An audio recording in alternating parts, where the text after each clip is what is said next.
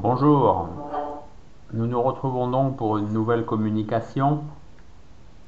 J'avais pensé à évoquer aujourd'hui la notion de tradition, bien sûr, dans le cadre des arts martiaux okinawanais, que sont par exemple le karaté en particulier, mais on peut aussi parler bien sûr à l'échelle de tout le karaté, aussi bien euh, à la métropole japonaise qu'en Europe ou en Occident.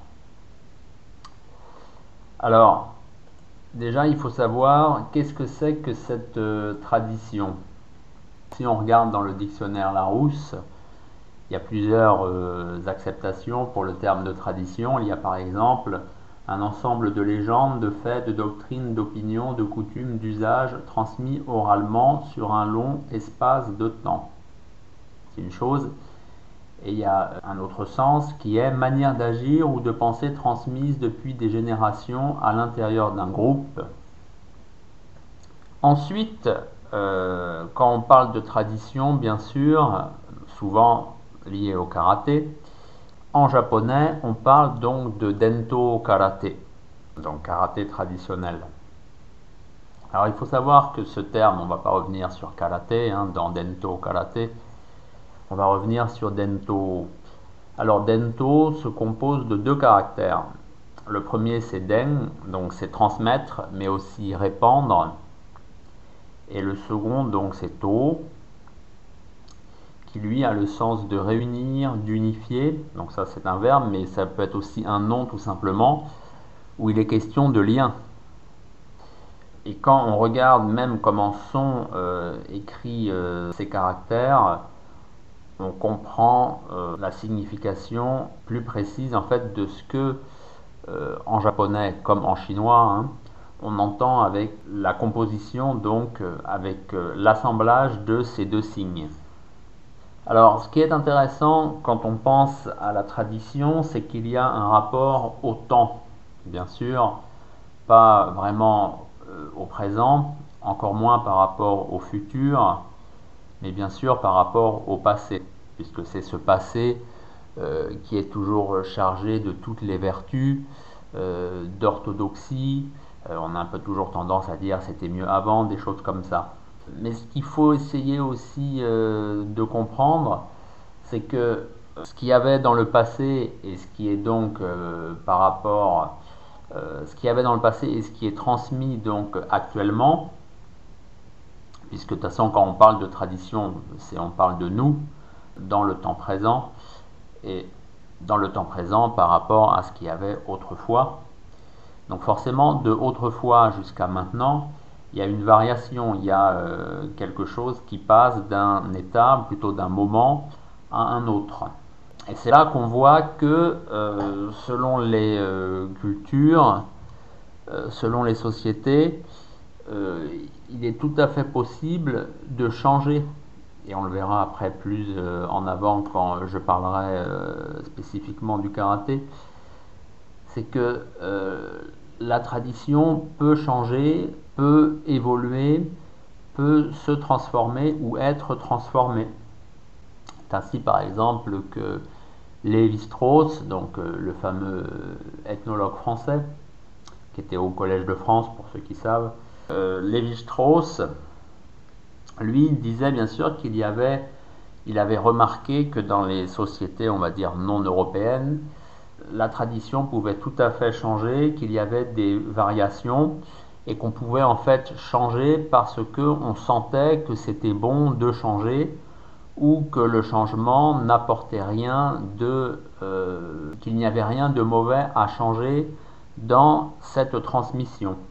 Donc il faut aussi comprendre, c'est qu'on a un peu tendance à voir ça, en tout cas quand on parle du karaté, c'est que tout ce qui est du passé n'est pas forcément traditionnel tout ce qui est en rapport avec ce qu'il y avait autrefois n'est pas forcément dans la tradition. Il y a vraiment, comment dire, il y a un tri qui se fait, il y a un processus. Tout, euh, tout n'est pas traditionnel parce que ça vient du passé, parce que les aînés, parce que les anciens euh, faisaient ainsi, et euh, qu'on a décidé de continuer à euh, faire comme eux faisaient, ça c'est pas forcément de la tradition. Bien sûr, le terme de tradition en français, ça vient de traditio, hein, c'est du latin. Et en fait, ce terme de tradition au latin euh, ne fait pas référence à la chose en elle-même qui est transmise, mais à l'acte de transmettre. Donc c'est ça qu'il faut qu'on essaye un peu de garder à l'esprit, je pense, c'est que euh, la notion de tradition, ça se rapporte plus à un processus qu'à la chose en elle-même qui est supposée euh, traditionnelle, qui est supposée vraie, qui est supposée orthodoxe. Donc j'en viens maintenant aux arts martiaux okinawanais et donc au karaté en particulier. Par exemple, il est très très dur euh, de savoir qui est dans la tradition à l'heure actuelle à Okinawa si on, adopte cette euh, définition euh, qui consiste à opposer ancien et moderne pour faire simple. On peut d'ailleurs dire qu'à Okinawa, il y a quasiment, si on s'en tient aux kata, qui sont, on va dire, le maître étalon du degré de euh, préservation de la tradition, justement, c'est qu'il y a autant d'interprétations d'un même kata, issu d'une même filiation, d'un même courant, d'un même expert, qu'il y a de maîtres. Prenons par exemple le cas du karaté de Kyang. Voilà, je vous parle de Kyang parce que euh, j'ai écrit un article sur lui dans Karate Bushido qui vient de sortir, Karate Bushido, la numéro de décembre-janvier, numéro d'hiver. Et donc Kyang avait de nombreux disciples, hein. il y avait euh, Nakazato Joen, euh, Shimabukuro Tatsuo, Shimabukuro Zenryo, qui lui-même avait son fils, donc Zempo, et qui est encore actif euh, à l'heure actuelle et qui l'est depuis 20, euh, 30 ans, 40 ans. Hein. Et quand on compare justement comment, même Shimabukuro Tatsuo hein, de Lishin Liu, puisqu'il y a des images de lui, donc quand on compare ces trois experts, ces trois experts, pardon, par exemple au niveau du kata Seisang ou au niveau de Chinto, on se rend compte que pas un des trois ne le fait de la même façon. Alors après, on peut arguer, euh, il y a un peu une rumeur qui dit à Okinawa que oui, en fait, Kiang a seulement vraiment transmis ses katas à Nakazato parce que c'était, euh, il était à la fin de sa vie. Nakazato était son dernier disciple quasiment et il a voulu lui transmettre tout dans la plus grande des rectitudes. Sans doute, mais donc ça voudrait dire qu'en fait à Shimabukuro euh, Zenryo, donc le père de Zempo, ou à Shimabukuro Tatsuo, euh, il aurait en fait transmis les choses un peu euh, par-dessus la jambe. moi j'ai des doutes concernant cette hypothèse. En tout cas, quand on voit donc le kata Seisan ou Chinto réalisé donc par soit Tatsuo, soit Zempo, donc qui est le reflet de Zenryo, soit Nakazato Joen, on se rend compte qu'il y a des petites différences, qu'il y a des variations, que c'est pas euh, que les trois ne sont pas des euh, copies carbone euh, l'un de l'autre. Si on remonte un petit peu plus loin encore, et là pour être plus dans le karaté qu'il y a à la métropole, on peut prendre le cas de Funakoshi Giching. Alors Funakoshi Giching, il est arrivé à Tokyo en 1922 et c'était le disciple du fameux Asato Anko. Donc en gros, ce qu'il enseignait, surtout on va dire les katas, on va dire supérieurs, donc que ce soit par exemple Kanku par exemple, euh, qui était encore euh, nommé à l'époque euh, Kusanku.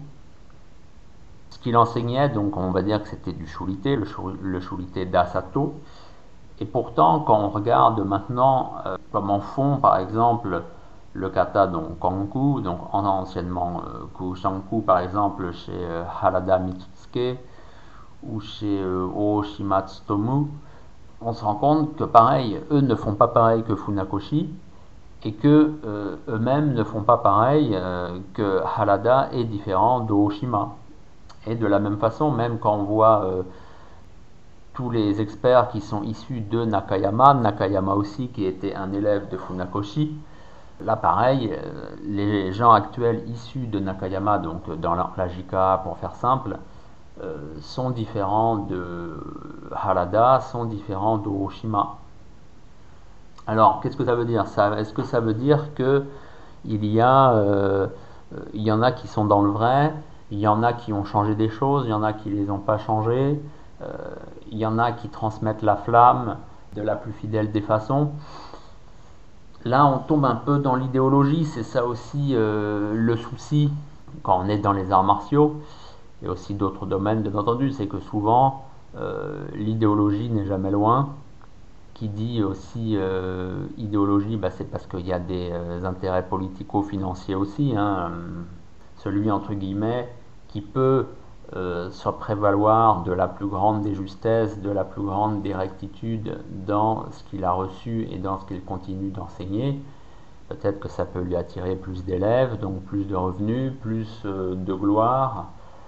voilà, l'homme est ce qu'il est. Il y a malheureusement parfois on va dire, des différences entre ce que les arts martiaux euh, ont pour ambition de faire de l'homme et euh, ce que l'homme devient de lui-même parce que son esprit, eh bien, euh, il s'éloigne parfois de ses voeux pieux. Donc, on peut en fait penser que aussi bien, pour rester sur Funakoshi, donc aussi bien Harada, Koshima que Nakayama, sont chacun, euh, on va dire, dans le vrai, dans euh, ce que faisait Funakoshi. En tout cas, peut-être pas techniquement, mais en tout cas, ils y sont très attachés et ils se situent, ils se réclament de lui, donc on peut dire qu'ils sont dans la tradition euh, de Funakoshi. Là, il n'y a pas de problème. Et on voit surtout donc que la tradition vit, que la tradition change un peu, que la tradition évolue.